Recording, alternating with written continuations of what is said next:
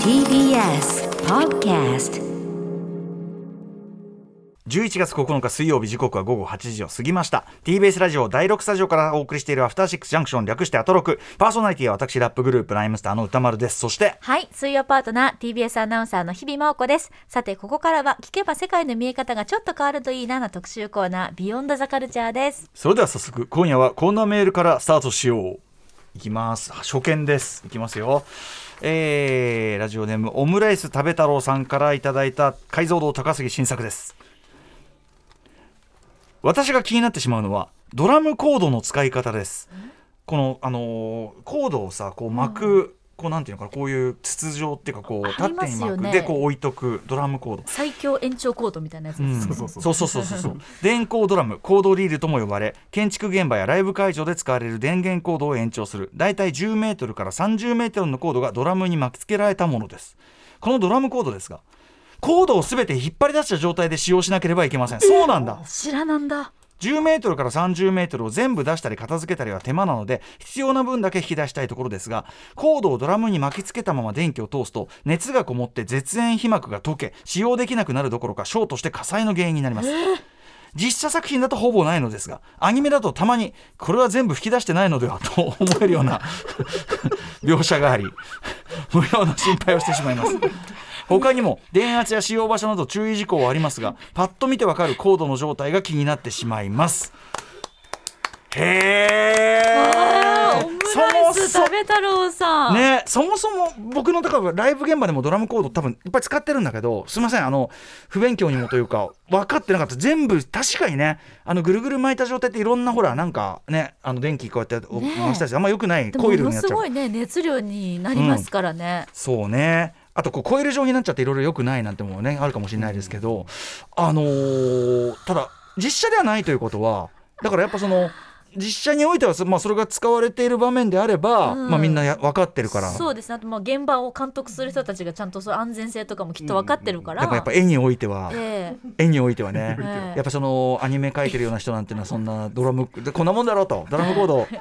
でもさドラムコードまで書き込んでてってこといやなんよ。かドラムコードってコード巻きついてるからドラムコードだなって思うっていうところがあってあーそうかイラストにするとやっぱりドラムのいいコードがないとドラムコード感がないっ要すてる思にっ全部ちゃう全部広がだってった状全部態。広がってるとこれう何んってなりますもんだって。まあね、いやーということですよ。なんとこれよくあよく気づしいたかもこれ実写では問題ないっていうんだかでらもさ。待ってあのドラムコードいっぱい出てるアニメってなくないですそかういやでも多分ライブが描かれるあーそっかアニメって今ライブ系結構あるからあー失礼しそまれしたこそ軽音とかさ、そうねそうねなんでもいいですけどそういうことちょっとオムライスさんちょっとそのあたりわかんないけやだどちょっと言われたら探しちゃうじゃない。そうね、これから、そうなのよ、これね、そうなのよ、これから画面の隅に映るドラムコード注目しちゃうのよ、これ。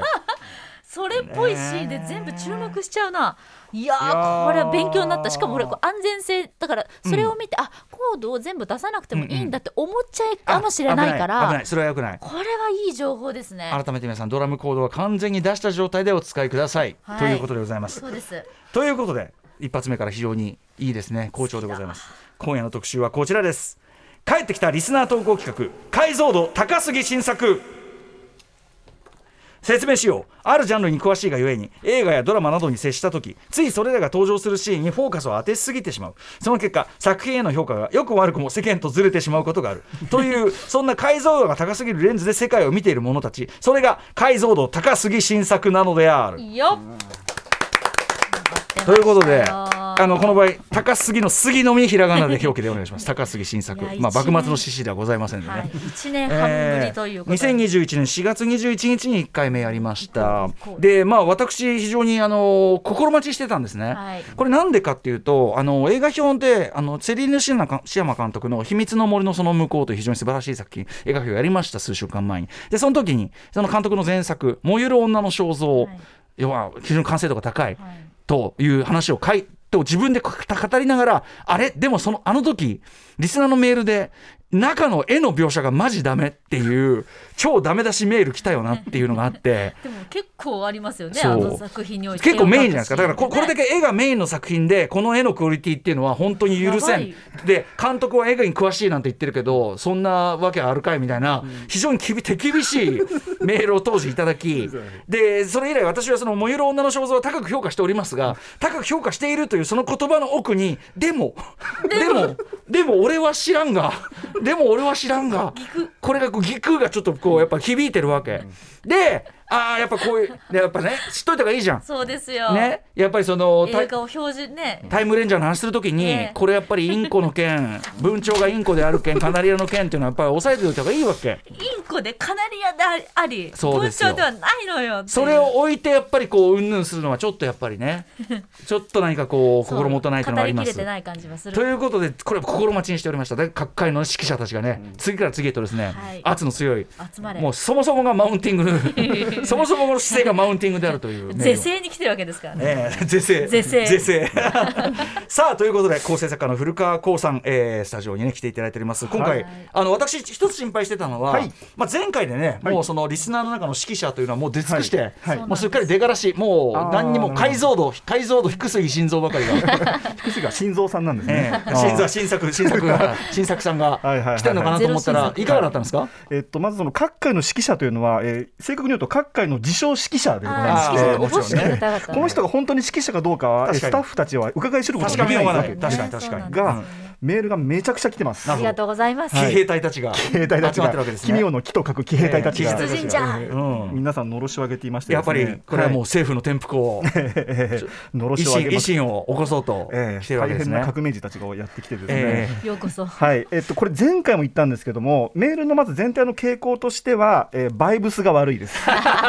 えこれはつ悪まいってり言うなつまり言う なやっぱりそのさっきから言っている、はいそもそもが、はいその「おい!」っていう姿勢そもそもがでしょ姿勢がそうダメなだしなんか見ててポダメーンですもんね。はいポーンえでえすもんね。でもだってアナウンサー描写日比さん納得したことないっあそてうですあのーすいませんこんなねもうまだまだペーペーだとは思いつつもですね、ええ一応本業アナウンサーというところ、まあええ今もアナウンサーなんですけどいやいやいやいやあのないですねいいねっていうアナウンサあそうーいないですねだいたい続いてのニュースですみたいな人が多くあてうんうんうんもう私はもうこれわー長峰さんに見せっぞみたいなのが多いですそもそもそのだからアナウンサーとしての発声なり読み方なりっていうところそがそっていうところとかだ。服装がもうザ・アナウンサーみたいなのであーわかるんだけどこういうふうに見られてるのかみたいなあののちょっとへこんじゃうステレオタイプとして描かれるってありますよね。はいはいそうそうで、うん大体最初にこうなんか乗っ取られたり大体こうなんかバーンとかってやられたりとか っていうなんか顛末があんまりいいいいもあーのがあんまなくてキャーとか言ってあーねそうそうこういうふうに見られてるのかって一回やっぱりこうふっとこう我に返ってうんうんうんうんうん本編から一回こうなんか自己、自己分析みたいになっちゃってあーはっみたいになっちゃうことよくあります。そっかはいやっぱそれでやっぱそのねちょっとおいってなるわけじゃないそうでですこれでメール出すとなると、はいなってませんということになりますしね、皆さんすごい長文です大 体はい大体すごい長文であすりやがっぱとうりごちょざっいますと度がこもってるわけよねはい、その証拠にって言って URL が貼られてる人もすごい高いでいすやー参考 私だけの意見じゃないんですよっつってねいやありがたいのよありがたいびっしりいやだからそれはそのソースを示してくれてるのはそそうれですはありがたいんだけどあねりがとうごたざいだますただまあ若干攻撃性がこもりがちではあるとこれはしょうがない、はい、とはいえ今回割とね褒め系のあの高杉も結構来てるのあありでがとうございますはなるほどこれはねだからピースフルな感じですよああそうですはい、嬉しいわかりあまとやしったぱりいろんな職業の人が聞いていただいてるなっていうのですよはね改めて思いますので、うんそういう職業がとにかく面白い人からそうだねの視点というのもご紹介できたりしたいと思います。いやだから我々思いもよらないだってさドラムコード思いもよらない早よ速すごいよ マジで思いもよらない私からすごい丸って書いちゃった すごいすごいこれはさあということでお知らせの後、リスナーの皆さんからえー寄せられた騎兵隊長の諸君から寄せら れたえー解像度高すぎ新作の数々時間が許す限りご紹介してまいります After Six Junction. 時刻は8時10分 TBS ラジオキーステーションに生放送でお送りしてい ますアフターシッえクちょスっと下読みしてもうや ばくなってない下読みがやばいあ、なまあまあ、ちょっとごめんなさい、失礼しました。アフターシックスジャンクションです。今夜はあるジャンルに詳しいがゆえに映画やドラマなどに接した時ついそれらが登場するシーンにフォーカスを当てすぎてしまうその結果作品への評価が良くも悪くも世間とずれてしまうことがあるというそんな解像度が高すぎるレンズで世界を見ている者たちからの投稿を紹介していくリスナー投稿企画解像度高すぎ新作をお送りいたしますまあ、例えばねあの元 TBS アナウンサー安藤弘樹さん、ねはいアンディが「うんあのダーティーハリーというクソ映画ですが」 ってね子供なげに言うまあ、重重機に詳しすぎて、い もう日本人は分からないと思います が。もうもうマウンティング弊害です。腹立たしい、えー一つご注意この特集でこれから紹介するメールは別の専門家等に確認するなどがダブルチェックなどはしていません、はいあくまでこの人にはこう見えたのだなという個人の感想個人の見解として受け止めていただければ幸いです、それでは早速番組に届いた解像度高杉新作諸君のメールを紹介していきましょラジオネームそこのティッシュ取ってさんからいただきましたこんな解像度高すぎ新作メールです某局で放送中の朝の連続ドラマを長年楽しみにしているのですが不動産会社勤務をしている私の友人の高杉さんは家の間取りや家賃相場の解像度が高すぎるゆえ光の差す方向から部屋の方角を割り出しこの部屋は西向きに窓があるはずだからこんなに強烈な朝日の眩しさで目を覚ますわけがないこのエリアでこの程度の働きっぷりなら 1LDK は借りられるわけがないあるいは今期のドラマ制作陣は方角のセンスがいいよ制作陣に不動産関係者入れたな今期は信頼できるなど高杉節全開で朝から猛ラインしてきます一緒に映画を見に行っても同じ調子なのでネタバレにもなるから正直やめてほしいなぁと以前は思っていたのですが部屋の方角をばらされたところでどうということもないので今は聞き流していますかれこれこんな生活が10年続いていますういやー見事だねあのそもそもその登場人物たちが住んでいる家ってさ昔からそのトレンディードラマとかさどういう収入なんだバカ野郎みたいなのあさるあるああるとさリビングがでかすぎんじゃんそのそのぜあの一堂に会すためなのかさめちゃくちゃリビングだけやけにでかいみたいなあとさテレビとソファーの位置が変とかねやっあーぱこう開かれた方向にこそううだねカメラ置ける場所そうにだ構ね成してるから、そうだねこのなんどうやってテレビ見てんだろうとかあるけだどからそもそも論でフィクショナルなものだけど、はいはいはいそのここまで、はいその要するに確かに日が差す朝日が差してるってことは、はいはいみたいでもな。確かにヒロインに朝日っていうのはもう絶対のあれだからもう方角ね 確かにね方角のセンスがいいよって。いやこれびっくりしたセンスあるんだと思制いましたね作陣に不動産関係者入れたなそうかそうかそうかたまたまだろいやわかんないどうなんだろうちょっとでもドラマ制作陣これね TBS の中でも流れてるからそうですいねやありますよだあかいやらうん私たちよくドラマとかでそのまあナビみたいな感じドラマナビみたいな感じで現場にこう行ったりするんですよでも確かにねまあ照明さんとかね見事なテクニックでねはいはいはい朝日入れてますけど角度はね確かにねだかおら詳しい方少ないでしょうわかんないもんねだからひょっとしたら不動産いや今は入れてますよみたいなねああー方角プロフェッショナこルと、かもしれない方角監修あの方角監修監修監修 間取り監修、ねあと家賃監修もいるわけですからこれ家賃そうだね家家賃監修、やっぱでもだいぶね、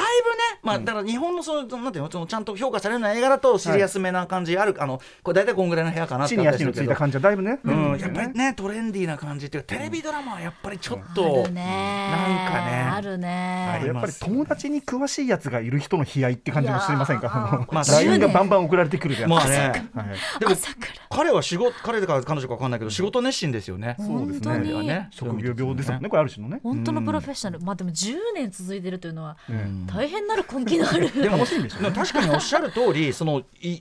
特にホームドラマとか、要するに日常描写がねあの要するに犯罪ものとかじゃなくて日常描写がベースになるようなドラマで、そのやっぱこういう部分からちゃんとしてるかどうかって意外とあー今はね本当うんにや特っにて、ね。そうそうあの例えばさそのなんと経済的に困っているみたいなさ、とこが話の根幹に関わってくるような時に、やっぱりそれじゃ興ざめだよってことはあり得るから、そうですね意外とダメなもんじゃないんじゃないでいすやか部屋のリアリティ大事置いてあるそのさ一個一個の食器とかさうんそういうのだってそうでさすよこんなの使えないでしょとかさ、ねえこんな数いらないでしょとかこのさ車はとかあね、るあるある。いやだからぜひそこのティッシュ取ってさんのご友人の高杉晋作さんはぜひドラマ関係者とコンタクトを取っていただきそうでたすい、ね。はい。力をね貸していただきたいお聞きの TBS ドラマ関係者いかがはでいしょうか、方角監修でぜひ方角邦楽監修邦楽テロップに出てくる不動産監修不動産監修はい行きます、えーラジオネーム実家が太いさんからいただいたか解像度高杉晋作ですジム・ジャーマッシュの映画「パターソンで」えー永瀬正敏が演じる日本人ビジネスマンの英語力が解像度高杉新作です英語はそこそこ喋れるがビジネスでハードな交渉できるまでの英語力はなくでも交渉後の夜の席ではちょいブロークンでもベラベラ喋る、えー日本から出張してきたサラリーマンあるあるな英語力をここまで完璧に再現した演技を見たことがありません私は20年ほど前にニューヨークに駐在しておりこの手の日本からの出張者を山ほど受け入れていましたのでパターソンを見た時には大爆笑してしまいました 長瀬さんよく分かってるなこういうことかこういうことか。あのさ私もう一回見ようなんか独自のさあいの手なんだっけイエスじゃないなんだっけアンハーだアンハーアンアンハハーアンハーを連発するっていうのがあるんで。でそんなにペラペラ喋るはあのそんなに流暢じゃないのに、はいはいはい。でもまあ結構喋ってコミュニケーションをちゃんと取ってるっていう感じでしたね。でおそらくですが永瀬さんは、そのだからつまりご自身ではもっと当然あのぺ普通に流暢に喋れるあもうもっともっとのに忘れるとやってるからどう考えてうんうも、んうんうんうんだから本当に冗談抜きで実家が太いさんの読み通り、そのこのぐらいの感じちょっと落としてるんですかね。ちょっ自分との英落語とした力いを。あれはさあのミステリートレインに登場したその永瀬さんが演じた役柄の成長した姿なのではないかなんていうね、はいはいはいジャームッシュワールド的な読みもあったりするんでやっぱりちょっとこうなんかちょっとした文化的ズレはいちょっとブロー君とか、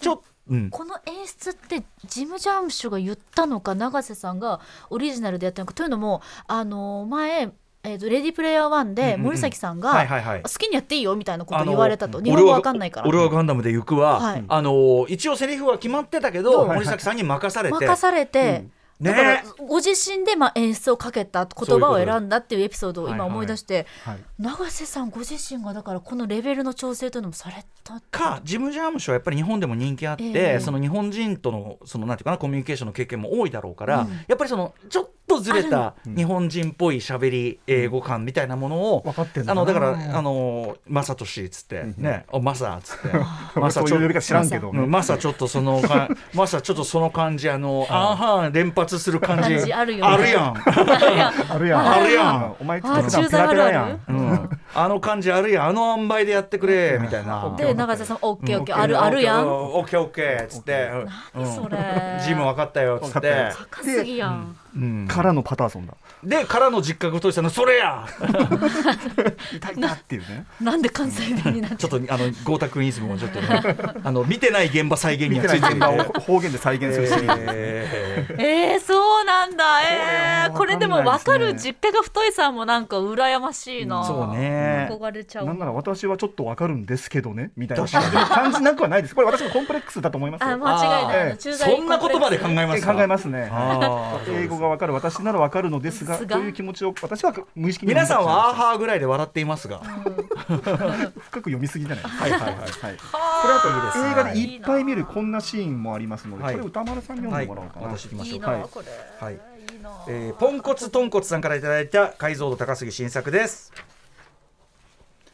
えー今日の特集をとても楽しみにしておりあまりしがたとうございます私は建築産業用の板ガラスを加工販売する仕事に従事しており主に強化ガラスと呼ばれる通常のガラスの3えーから5倍の強度にもなるガラスを扱っています、えーそのため映画やドラマの中でガラスが割れるシーンがあるとつい過剰に反応してしまう節がありその中でもこれは違うだろうといつも思っていたことを報告させていただきあまりすがとうございますそれはアクション映画によく出てくる窓ガラスの突き破りシーンです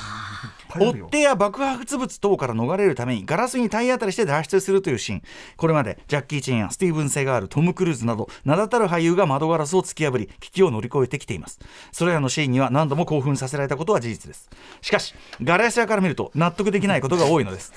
建築に使用されているガラスは前日した強化ガラスになっていることが多いため容易に突き破ることはできないだろうといつも思ってしまいますまた通常のガラスでしたら突き破ることは可能でしょうが鋭利に割れたガラスが全身に突き刺さり全身血だらけになってしまうとも思うのです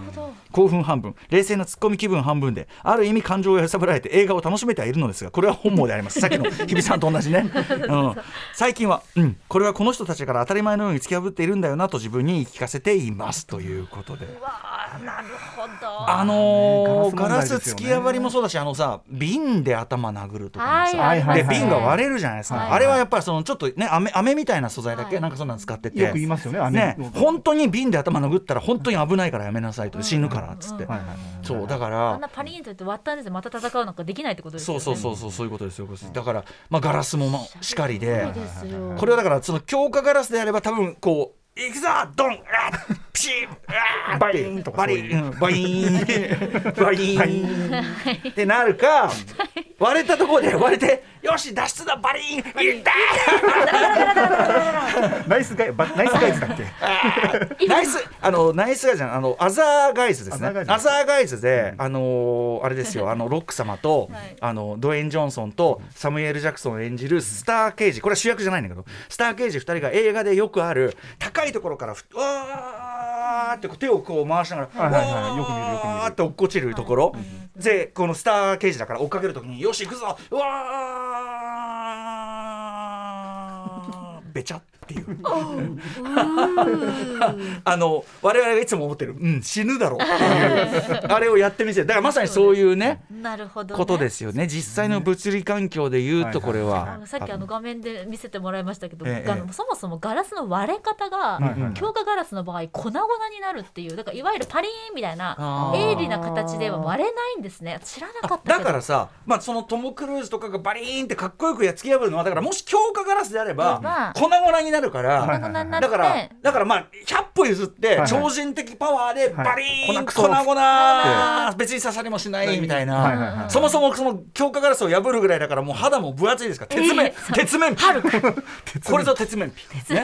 アイアン、アイアンフェ イス、アイアンマンならぬアイアンフェイアイアンスフ。ェイうん車とかだと最近でもアメリカの映画だとちゃんと銃弾打ち込まれると面全体がバシャって崩れるみたいな描写は最近なんか見るよスうあれになはようりましたやよくね。ねうんあれはやっぱり正確な。なんじゃないそでうなすかんですわかあんないのです事け故ど防止のために脱出できるようにカリンってこう中から割ってもピキあッとしたちっちゃい亀裂でバーッとこう割れるようになるほど車はできてるんですよ割りやすいようになるそうなんです安全のためにそれはなるほどなるだほかどらそれはちゃんと忠実にはいはいはいできてるっていうとこかもしれませんけじゃどあ、ねポンコツ、豚骨さんも、ちょっとそこは心穏やかに見れるようになってるかもしれませんね。いやーでも大変ですねガラスを割るシーン結構出てきますよ結構出てくるから特にええ90年代、80年代多いですからそうでねすよ心穏やかではいられないといったあたりじゃないでしあーょごう苦か労様でございますいいですねうわーなるほどガラス業者は多いかトらム・なクルーズ何枚割ってきてるんでしょうねミッションインポッシブルも含めじてゃねあ次はですねこれはこの人にとっていいものと悪いものがありますよ、い、い映画と悪い映画があるんじゃないかっていう方のメールをちょっとご紹介したいことれは思いどまちらがいます歌か丸さんお願いしあます私ですか、はいえー、おぎどめかなおぎどめちっちきちいさんから、えーいただいた、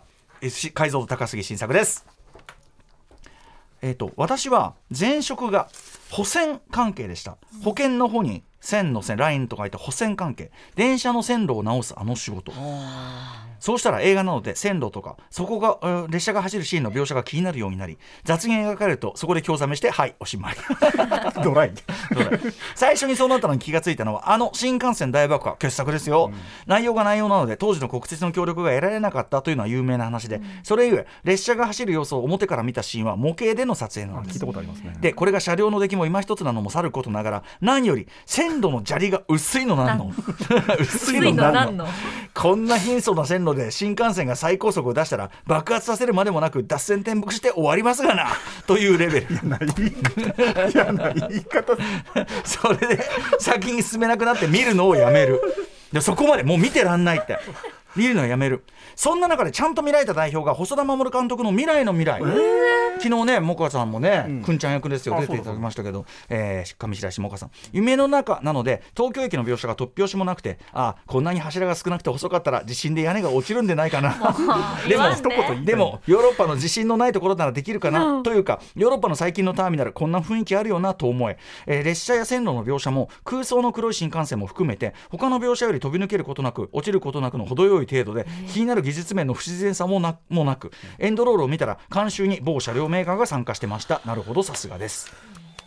ここの人厳しいよね荻野目吉吉さんだってさ、はいあの褒めてる未来の未来にしても、はいはいまあその空想なのも込みでまあ気にはならんって言ってるわけで不自然さもなくって言ってま他すの映画はいかにそうですよってことよ見 ねるのをやめるですからね新幹線大爆破のそのミニチュアシーンはもうなんか見てる側もそういうつもりで見るシーンだけどね それじゃないって感じすそるれんだはけどそれはそれっていうことだけど さ最高です薄いのなんだ薄いの砂利が薄いの脱線なんだ転覆して終わりますがな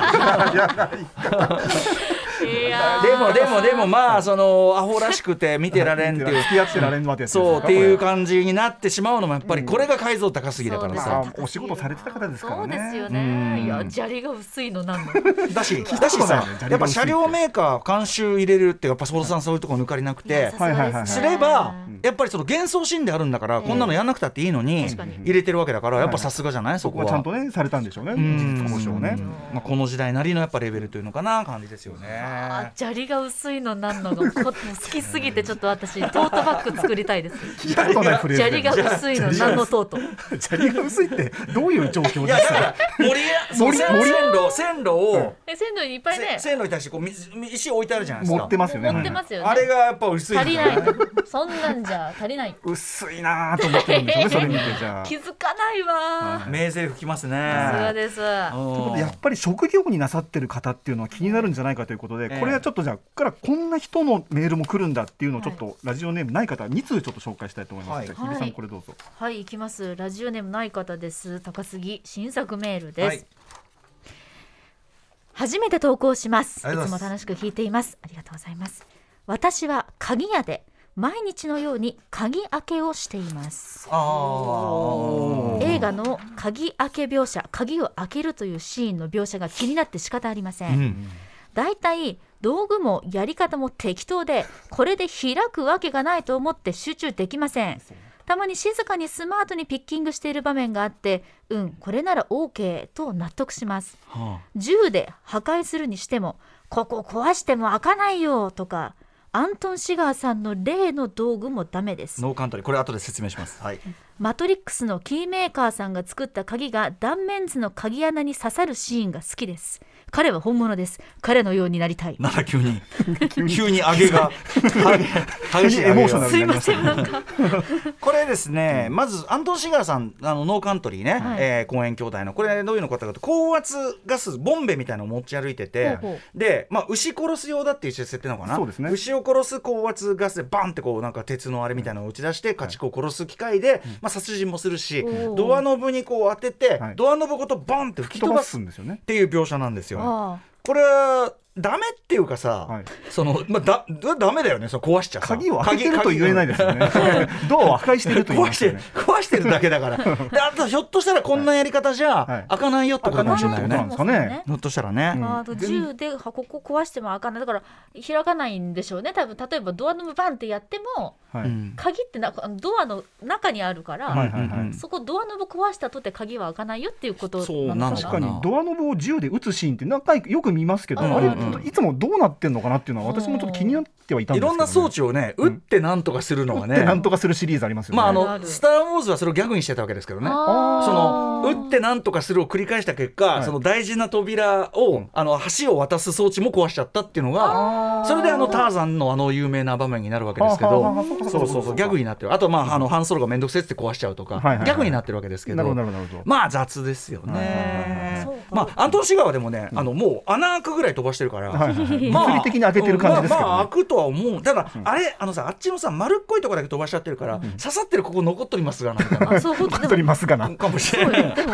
ダメなのよあの道具もダメだって言ってるからダメだってなまのあ言ってるからねこの人鍵屋このさんマトリックスのキーメーカーってね、あの確かに出てくるけどこれはマトリックスといえば箕輪田君かなと思うけど確か覚にえてる断面図の鍵穴に刺さ皆田君るぜひちょっとシーンが好きです箕え輪田君箕輪田これ君どこだろう箕輪田君ちょっと箕輪田 君出動出動プロデュ ーサマトリックスの用うーちい事のや覚えてマトリックスといえばやっぱどりの箕シーンだろうもう一回見よう輪田君覚えてるリローデットで、うんマトリックスリローデットの後半でネオが、うんそのアーキテクトへの扉を開けるシーンで確かガチガチガチって入れて、うん回すシーンが出てくるはずです、うんこれが後半ですね鍵穴に盤断面図でダメあの、要はよ鍵が鍵穴に入ってってその、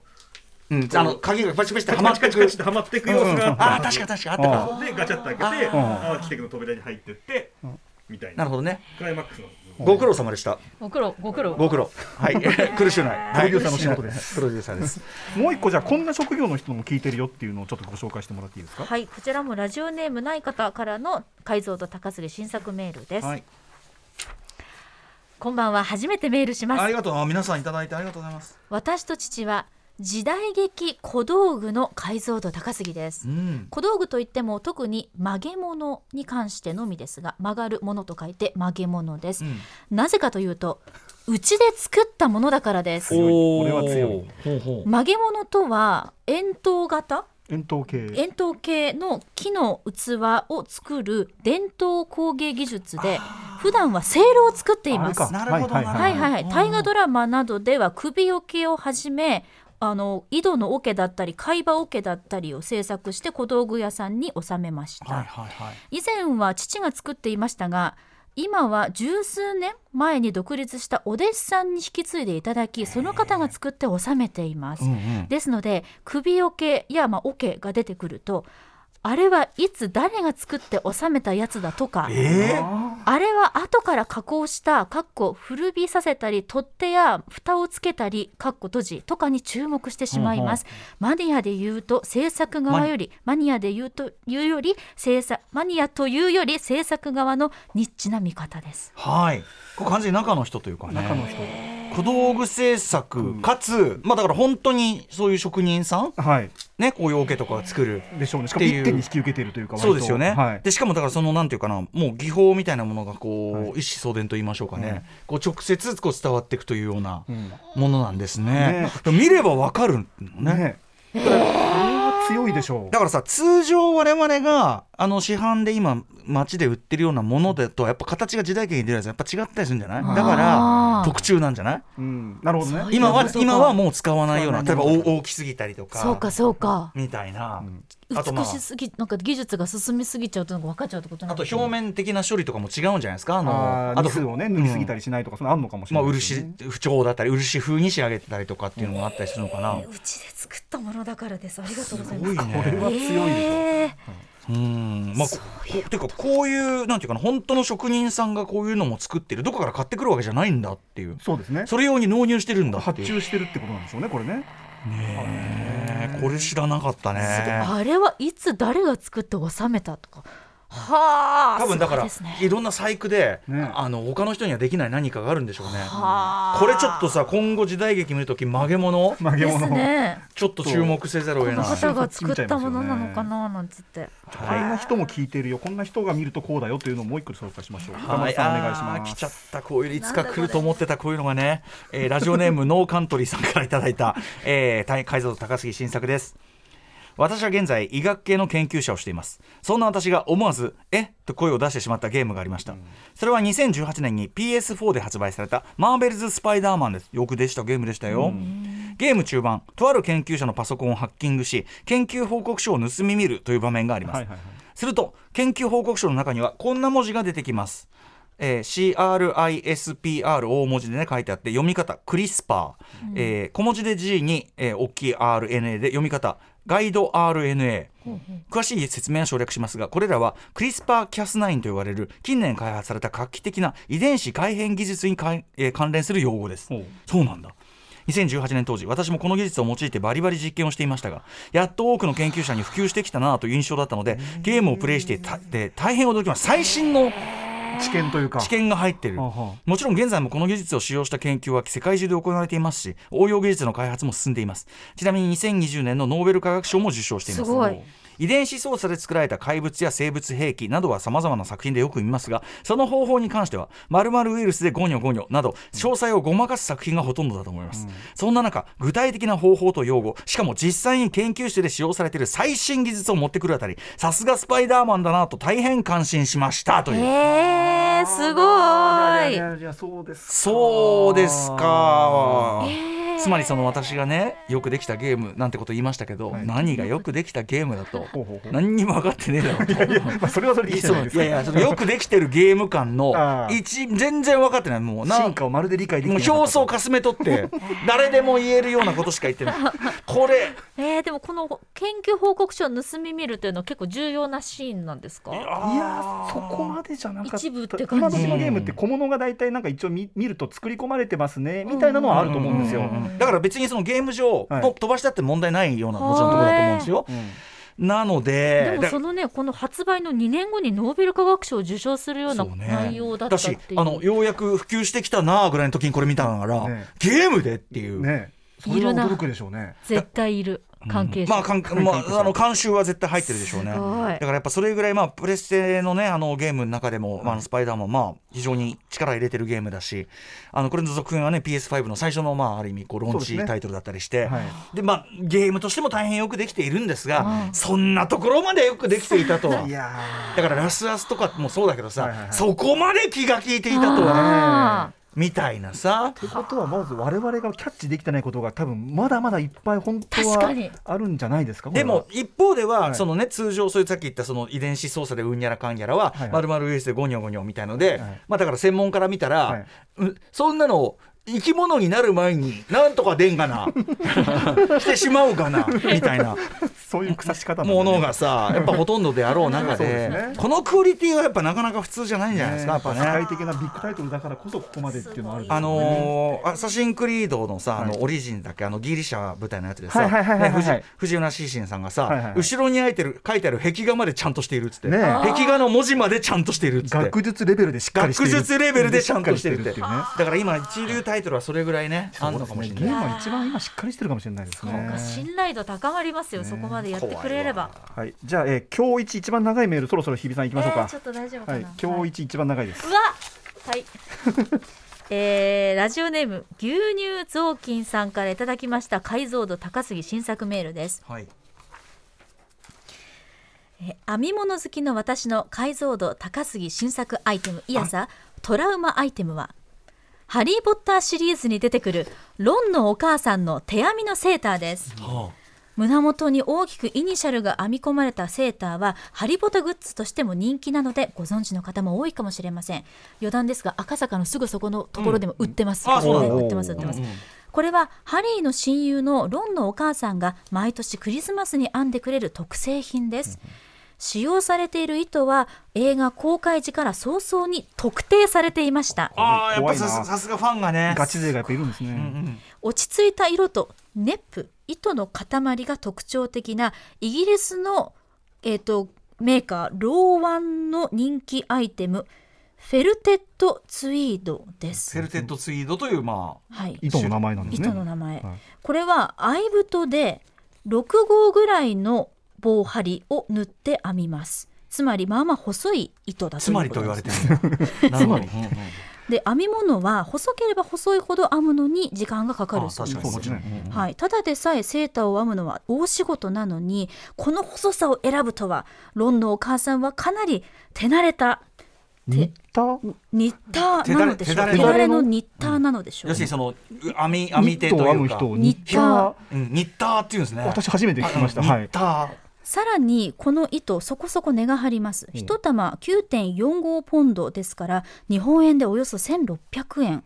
7玉くらい使うとなりますと1着編むのに軽く1万円はかかります、ロンの家は裕福でないのにお財布は大丈夫なのでしょうかしかもあのデザインおそらくロンのお母さんのオリジナルです、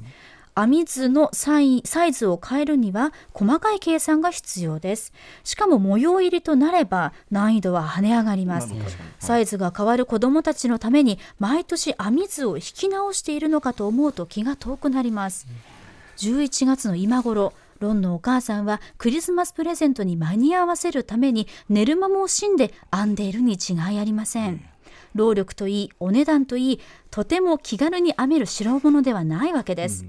そこまで手間暇をかけてで出来上がったものがあえて言いましょうあのダサセーターです胸元にデカデカとイニシャルが入った手編みの服なんて思春期の子供に送るにはあまりにもリスキーです我々編み物好きいや手作りが好きな人は誰でも嫌というほど知っているでしょう手間暇をかけた作品を送って相手に困った顔をされた時のあの居心地の悪さいたたまれなさを悪夢悪夢ですセーターを受け取ったロンの複雑な表情に思い当たる節がありすぎて私はあのセーターあのシーンを見ると過去の苦い思い出がぶわーっと蘇り落ち着いていられなくなるのですご参考までローアンのサイト添付していただいておりますフェルテッドツイードというね、えーそのまあ糸のやつですよね。系統が特定されてるあとコスチュームデザイナーの方へのインタビュー記事というのもこうリンクしていただリいンクされててはいこの中でフェルテッドツイードを使ってますよって話も出てくるそうですはい。可愛いですけどねセーターね、そうなんかあのもう出すそうね、うん、まあそのだから素朴な感じは素朴な感じなんでしょうけど、はいはいはいはい。うんこれ何 TBS で売ってんだそこであのよくあの例えばですけどあの確かね売ってますしこれね、まあ、レプリカですけどねもちろん、えええでなんかこれを模したなんかメモ帳とか,、ーなんかこれをなんか小さくしたキーホルダーとか、うんうん確かねユニクロさんだったかな GU さんだったとコラボレーションして、えうんこれのなんかパジャマとか作ったりとかある種とても人気なキーアイテムですけそどの下のショップでいくらで売ってるんですかねいくらぐらいだったかな結構お高いものだったロ気ンのがしマまマすのよ。イーズリー系特製セーター発売1万3200 13,200円えああ、じゃあ手編みと。あれだからさ手編みが一着一か万。一着ずもに軽く1万って一だ万から買います妥当な妥当な。はいそっかじゃあそれも価格もリアルなのかな、まあこれはそのねもちろん手作りじゃないでしょうけど、ええはいはいはい。あのでもロンの家って確かお兄弟めちゃくちゃいるから本当に時間めっちゃかかってるんですよ多分。うん確かに。えそれでその子供たち分作ってるっていうそういうことっていうなこんだとでさらにハリーな分までプラスワンケイトメーカーローアンの人気アイテムフェルテッドツイードまあだからさっきの家と同じで、その登場人物が貧しい設定なのに、はいはいはい意外といいもん着てますぞっていうのはこれはまあねあはりますよね。あであもまあお母さんがここまで手間暇かけてますよっていう描写の可能性もありますけどね。なんかさ、びび貧乏な若者貧乏っていうかす少なくともそこまで裕福な若者って設定じゃん一人暮らしのいは田い舎地方から出てきた大学生の役なのに、結構服特っかえ引っかえすんなみたいなそのパターンある。着回しじゃん服なんかそんなさ、はいはいはい。その頃さ、うんなんかそういうこうなんていうの、んさっきの間取りにも近いね、はいはいはいはいフィクション感ってあるかもしれないですよね。割とね新しめの服に見えたりすることもありますからあね。そうですね、でも特にこの牛乳雑巾さんはやっぱりあの時のあの困った顔をされた時の苦しさっていうのも高すぎだからわかるっていうローンがその何、そんな嫌な顔するんですなかんかゲーまたダサいセーターだよみたいなことを言うんですよ確あーかそれはトラウマなそんうでしでょうなだけどハリーはそういうおとお母さんとかお父さんの温かみとかを知らないからすごく嬉しいみたいなシなるほーどンだった気がするんです、ごめんなさそういかそなうかんとなくですけどあのありがたみをね、はいありがたみをだからその普段はあんまりね、ね意識してないけど、ええっていうようなね。ね。思いが詰まったメールでございました、はいはい。じゃあえっとねこういうちょっと変わったパターンもあるっていうので歌丸さんこれ読んでほしいですかニッター初めて来ましたニッター初初ワードでした、ニッターはい、えーラジオネーム UFO ニアノビリッシマさんからいただいた解像度高杉新作です。私が解像度高杉新作案件として挙げたいのは映画「ブレッドトレイン」における米原駅の描写ですす。ごく最近ですね。はい、えーブレッドに私も映画表しました私は生まれてこの方滋賀県北部の湖北地方に住んでいまして、米原駅は自宅から車で20分程度ということもあり今まで何度も米原駅から新幹線に乗っていますそんな私が、まあブレッドトレインの新幹線描写 をそもそも解像度高く見てどうすんだって問題もあるんだけままままど見てください読んでください。そんな私が読ブでレッドトレインを劇場で見た時一番テンションが上がったのください上ががったの。解像度高すぎる米原駅の描写でした嘘だろ。あのブレッドトレインでまず前原駅の周囲は関ヶ原からの峠から連なる山の麓ということもあり劇中のように早朝霧とかもやがかかることはよくありま印す象的だったっすよね。あれはああいうフィクショナルな描写じゃねえんだあんなもやかかるんだよホームで。駅周りの再発配達もそこまで進んでいないので見る角度によっては劇中に近い人里離れた雰囲気が味わえますちなみにですが劇中では名古屋駅と前原駅の途中に富士山がそびえそびえそびえ立っていたため多くの方の失笑を買ったと思うのですがこれも前原駅近くにそびえ立つ伊吹山の拡大解釈と飲み込めばあら不思議解像度がさらに高まりますあら不思議じゃないですその後のブラッド・ピットと真田広之が会話中の車窓から見える風景が、えー、と滋賀県の湖北地方から湖東地方にかけての山あいの風景にしか見えないデジャブ感本当にそこを撮ったのかもねひょっとしたらね、えーフィクショナルな描写をしたことでかえって現物が持つイメージに近づいてしまったという珍しいタイプの解像度高すぎ新作案件がブレッドトレインの前原駅のシーンでしたブレッドトレインって日比さんご覧になりましたまだ見てないんですよあのね、まあ、全体がすごくこう、はい非常にこう、まあ、フィクショナルな、まあ、日本って言っても、はいまあ、あの俺の考えた日本みたいな感じの、まあ、そういう映画なんですよ。ジャパン寄りの、うん、なんかなんク,、となくまあ、クールジャクールジャパンイメージというか、そのキッチュさも込みで楽しむみたキいなね。ッズさんも込みで楽しむ映画なんですけど、はいで前原駅この結構物語後半の方になってどんどん新幹線が先進んでってちなみにこの新幹線やたら止まるなみたい な。と在来線ばりに止うまります。んなそうまあこの感じでで前原駅は結構こ後半の方でやっぱりその人全然いないところ確かにもやかかっててそうそうそうそうちょっとこうふ本当に我々から見ると、はいこう過剰なフィクション演出のように見えるようちょなっと映画のトーンが変わるぐらいのねそう感でじすなんねですよねそれまで割とこう情報量多めチカチカチカチカポップな感じできたのが、急にこうなんていうかこう宣言が進んでるような雰囲気っていうちかょっと日本庭園的な静けさというかねなんかちょそうでっすと不ね思議なもやがかかるでもやっぱこの方曰くももちろんそれもそうだしあの駅の湖北から江東地方にかけての山あいの風景だからその一気に全然人里離れた感じっていうのがこう作り手としては、まあこの ねまあ全然急日本のさなんかもうちょっと全然人いないあたりのこの感じでさみたいな、やったら逆に逆に、うん逆に近かった逆に近かったっていうことなんですかね。結構もやかかってんですよい。や結構本当もくもくしちゃってるぐらい、でも、でも本当に前原、でもここでなんで急にもくもくしだすかって言ったらさ、ひょっとしたら本当におっしゃる通り、前原駅にもやがかかりやすいっていうことかもしれないですよ事ね実。があるのだからっつってこうなったのかな、すごいな。いいですねへえそんなこともあるんだな。ありがとうございますどうぞ行きましょうかね。はい、じゃあもう一個これいきましょうこれはですね、えっ、と歌丸さんというまた解像度高すぎの前にこのメールを出すとどうなるかという一つのえー実験でございま高すすぎ VS 高すぎ。ははいーい。えー、ああ、これね。始まった、えー、ヨネヨネリンさん、はい始まってまえすー私はガンマニアのため銃に関するシーンが気になる解像度高杉晋介君です晋作君です、はいえー同じシリーズものの映画でも良い描写は全くダメな描写がありますそれはダイハードシリーズです、良い描写は1作目のダイハードでダメな描写はダイハード2です、ダイハードの感心した描写は人質のふりをしたテロリストのボスハンスにジョン・マクレーンがベレッタ 92F を渡す手渡すシーンです、結局ベレッタに弾丸が入っていなかったのですがジョンがベレッタを手渡す前にスライドを引きますよく見るとこの時にスライドストップに指がかかっているのですオートマチックの銃は弾倉に弾丸が入ってないとスライドがオープン開かれたままになってしまいます、これを避けるためスライドストップに指をかけているのですハンスには弾が入っているように見せかけ我々ガンマニアにはエンプティだよと親切に教えてくれる大変良い描写だと感心しました次にダイハード2についてですダイハード2のダメな描写はいくつかありますがまずは空港でのジョン・マクレーンのこのセリフグロックは X 線にも映らないプロも使う銃だこれねあの時代が古くてしょうがないんですそれは、ええこれは明らかな間違いですグロックはフレームにポリマーフレームを使用してはいますがスライドバレルなど使用部分は金属であり X 線にもしっかり銃の形で映ります、まあだし今はねあのー広く最も広く扱われている銃なんでね、はいえー致命的にダメなシーンは MP5 のマガジンを交換するだけで空砲と実弾を打ち明けていることです、えー銃身への加工なしに空砲は撃てませんそれ以外にもおかしな描写が多くダメ映画認定ですということへでえ。ねえダまあメ映画認定です。まあでもその、実は空の玉渡してました描写っていうのは昔から必死の逃亡者というねウうほうィリアム・ワイラーの映画とかでもあったりするんですけど私いつも気になるのは重さで気づくだろ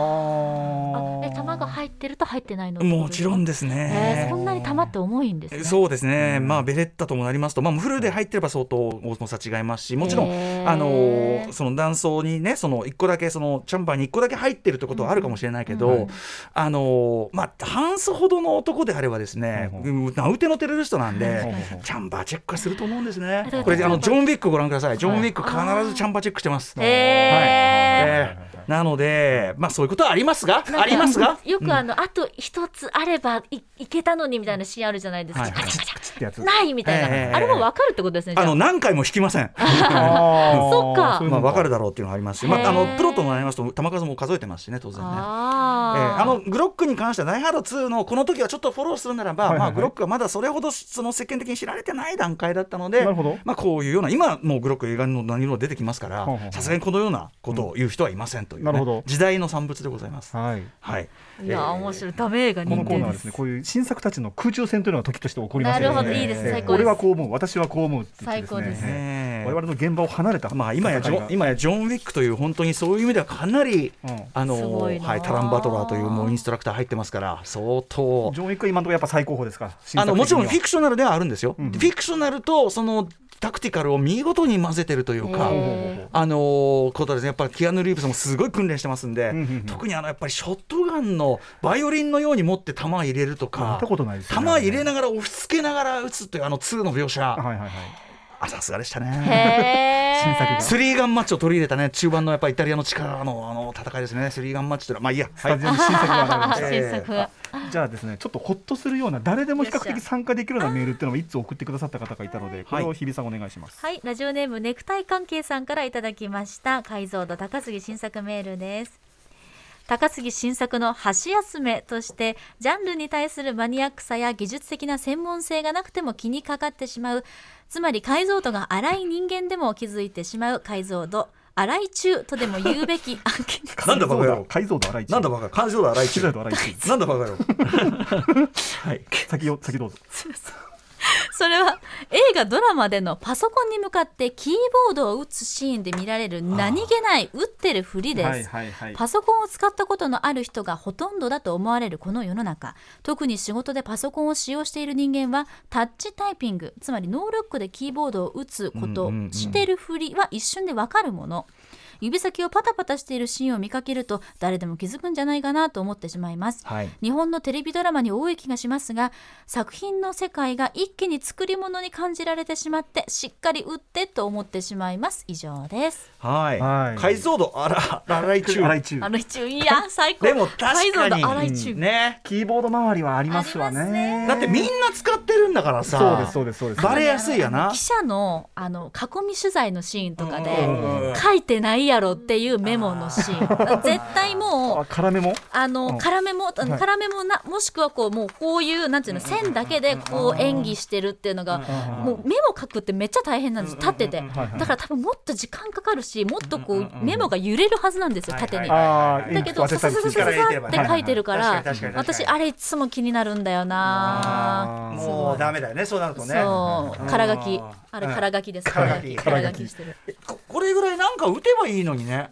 パソコンは特にね、うねえん、でもなんかほら今時ほら若い子はキーボード触れずにまま来ちゃってるみたいな話があるじゃないですかでもさそういうだからまあ設定上にもおりますよだから設定上、うん別にこうやってこのなんていうの拙く打つ感じでも別に役柄上良ければそうやってやればいいし確かに。まあそのブラインドタッチが必要な役柄だったらそれはおめえ訓練しろやそんぐらい できはる。しょまあねそりゃそそうですけどねんなものは大変じゃないですかでもキーボード皆さん最初覚えた時、まあね大変とか言ってんじゃねえぞ 厳しい人あとあのマウスやたら動かしすぎ問題とかありませんこあーうやってる感出すためにこはういはいはい広範囲っていう全然ちょっとで動くのに前、ま確かにね前全然大丈夫なのいにろんなあるよなピアノねピアノピアノ難しい描です写よねだからそこをねうまくやったのがやっぱりミツバチとか頑張ってやりましたミツバチがいないとかやってましたし本当に本 DJ 描写とかもありますよねそうか DJ そう描でかデトロイトメタルシティのあのカフェでさ、はいはいターンテーブル2台置いてあるんだけど、はいはい蓋がかぶってる上 に何にもコードがつながってないっていうさうわやばいあのね飾り替えこあのねコードつながってねえマイクし問題ありますよ、あのえーゴゴッパーはいの、はいゴッパーのコネクタシアが、のはいコッパーがみ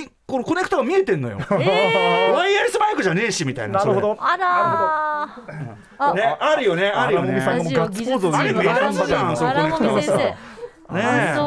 あーそう見たことな荒かっみた新作が今すごい荒み会心新の作会心の笑顔です、荒もみ新作とは 新作ということでね、はいお時間ですかこれああもう時間ですね、いやーこれねやっぱりね定期的にやりたいと思いますそうですね、はいやっぱり各業種の皆様いらっしゃいますし、はいはいはいはいはいああのとあのー、新しいワードが出ました解像度荒い中 あれだ荒井こ君れでのもぜひね無限に来るよこれやったら多分、 あとまあね名台詞もいっぱい出ましたね方角のセンスがいいとかねだねうんやっぱあのトートバッグにしたいのはあちらですね砂利 砂利が薄い砂利がが薄いのなんの砂利が薄いの なんてもう名台詞使わない数と思々うんだ出よなましあたことあのダサセーターですとダかサセーターねちょっとショップ見てみたくなりましたいやぜひにこれがダサいやつ か ということで、えーまだまだね、えーやりたいと思いますので、ぜひ皆さんもねあー、ご自身の、えー解像度高すぎを磨いておいてください。はい以上、帰ってきたリスナー投稿企画、解像度高すぎ新作でした。 After Six Junction.